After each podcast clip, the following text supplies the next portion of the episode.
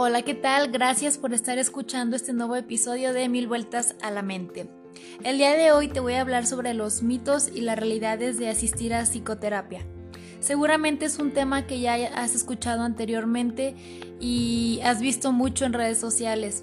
Sin embargo, considero que es muy importante retomarlo o verlo desde otro punto de vista porque aún estando en este siglo las personas temen y creen en esos mitos que no dejan que las personas acudan a la psicoterapia.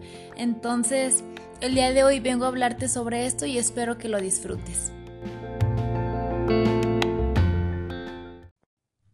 Antes de empezar, considero que es importante hacer una diferencia entre la terapia y la psicoterapia. Terapia como tal eh, lo pueden dar diferentes profesionales, ya sea un fisioterapeuta o terapia de lenguaje, no necesariamente tienen que ser un psicólogo. En cambio, para que sea psicoterapia, obligatoriamente la da un psicólogo ya que tiene formación en la licenciatura de psicología. Sabemos que en esta licenciatura se estudia la psique, por eso es que se le llama psicoterapia. Bueno, una vez aclarado este punto, vamos a empezar con el primer mito que te tengo y el más común que estoy segura que lo has escuchado, aunque sea en broma, pero dicen que las personas que van a, psicoterapia es porque están locos. No necesariamente, realmente eh, creo que no conocemos ni siquiera el significado de locura, que está muy muy alejado de cualquier persona que asista a psicoterapia. Sin embargo, aún se sigue utilizando el término y aún lo seguimos diciendo aunque sea de broma, y yo me incluyo. Entonces, las personas que acuden a psicoterapia, sobre todo es porque buscan paz y tranquilidad consigo mismos. No necesariamente tienen que tener algún trastorno o alguna enfermedad mental o cualquier otra cuestión. Simplemente con que la persona necesite y quiera encontrar esa paz para estar bien consigo mismo. El mito número dos es que las personas van a psicoterapia pues para platicar y para desahogarse y para llorar y tener un espacio para ellos mismos. Y sí, es cierto, eh, la psicoterapia es el espacio ideal para la persona, más sin embargo no simplemente es platicar. En mi opinión es un diálogo que tiene objetivos y con fundamentos. Uno como psicoterapeuta tiene que estar atento al lenguaje corporal, al lenguaje verbal, al todo aquello que nos dé indicios de lo que la persona nos quiera transmitir y comunicar, uno tiene que estar atento. Si simplemente fuera una charla, pues realmente eh, ir al cafecito, conversar, relajarse, como si fuera una salida con amigos. Más sin embargo, lo que ocurre en psicoterapia va más allá de solamente platicar con la persona.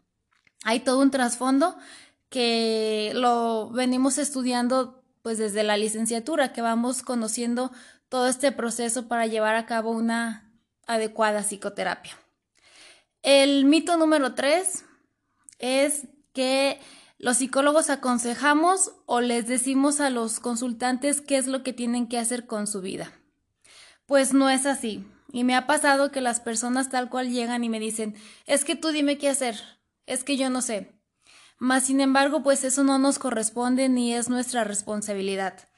Aquí lo único que podemos hacer nosotros es orientar a la persona, darles un acompañamiento y abrirles un abanico de opciones para que la persona idealice y vea cuál es su mejor opción. Mas, sin embargo, todo, todo, todo es cuestión de que el consultante decida qué hacer. Como lo mencioné, uno simplemente está ahí para dar ese apoyo y ese acompañamiento. El mito número cuatro es que el psicoterapeuta te va a curar o te va a sanar. Pues no es así. Es un gran paso, sinceramente, que la persona acuda a psicoterapia, más sin embargo, en ese acompañamiento y en esa orientación que uno brinda al consultante, eh, lo único que hacemos es eso, tal cual. Y la persona que, que va en busca de esa ayuda es la que tiene el compromiso y la responsabilidad de poder hacer los cambios necesarios para mejorar ese aspecto de su vida que no le está agradando.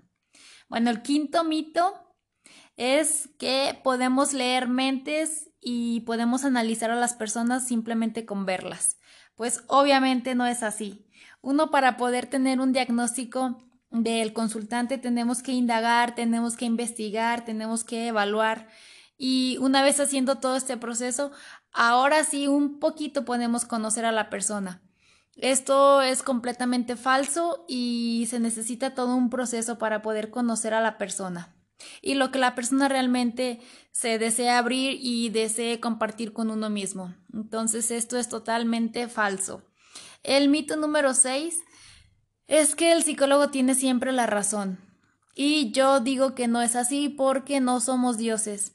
Nosotros somos humanos, estamos aprendiendo y en cada proceso que manejamos es una investigación, por así decirlo, completamente nueva y distinta a cualquier otra.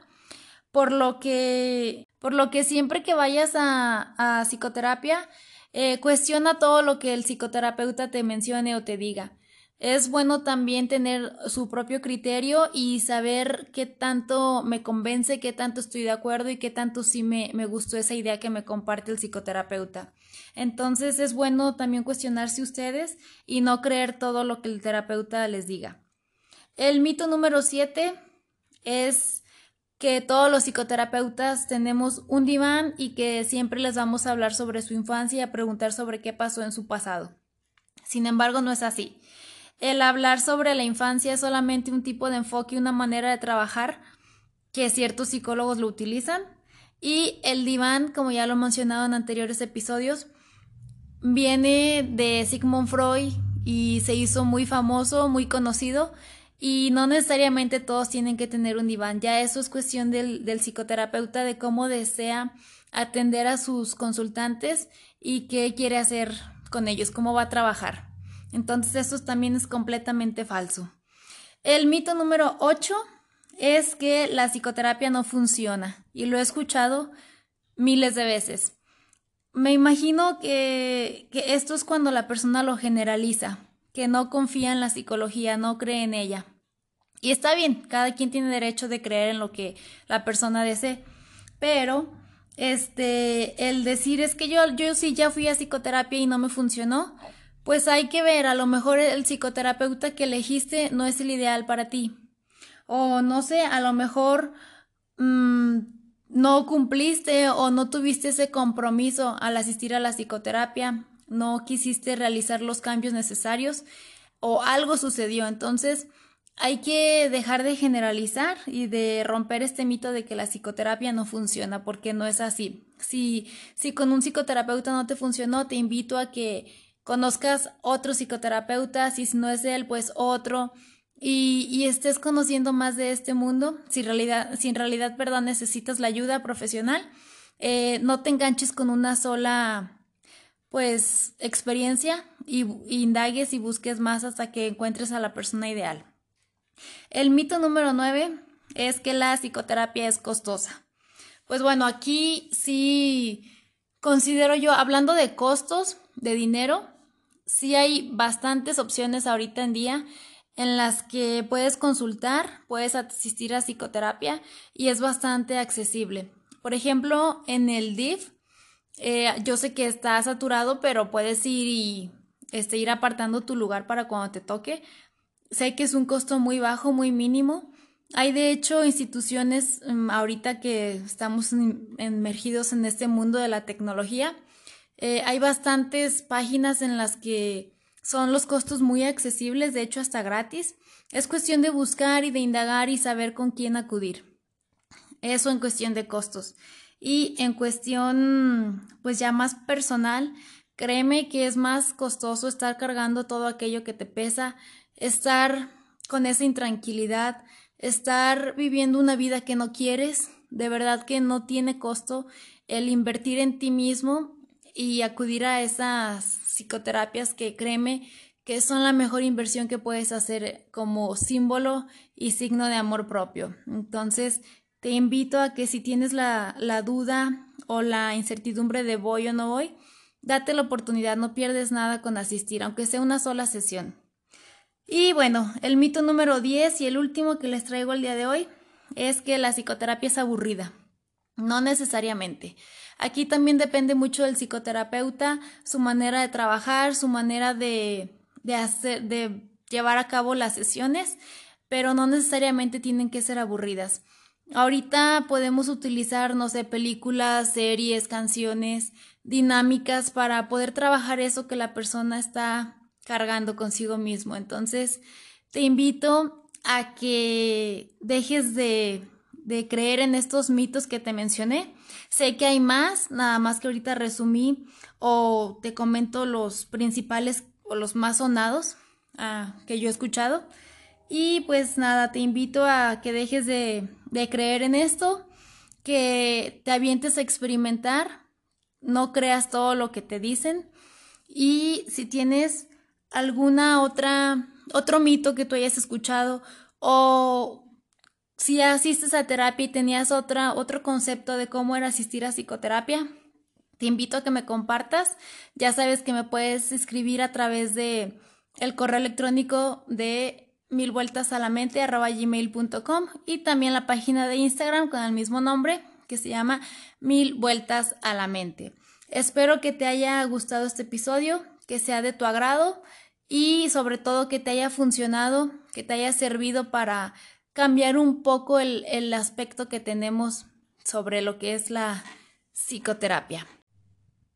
Antes de despedirme, también este algo que no, bueno, no le veo el mito, pero sé que es una realidad y hay que aceptarlo. Es bastante difícil acudir a psicoterapia. Por primera vez no es nada fácil saber que tienes que ir con una persona completamente nueva y extraña a ti a, a abrirte y expresar tus sentimientos. Hay que reconocer que eso es bastante difícil, pero también te puedo decir que la mayoría de las personas que acuden a psicoterapia les gusta después de tiempo. Entonces, no te encierres en esa burbuja de negarte a experimentarlo. Te invito a que lo hagas si lo consideras necesario. Y como te comento, me puedes contactar a través de estas redes sociales. Y ahora sí, considero que ya es todo. Gracias por escucharme nuevamente y espero estar contigo con otro tema.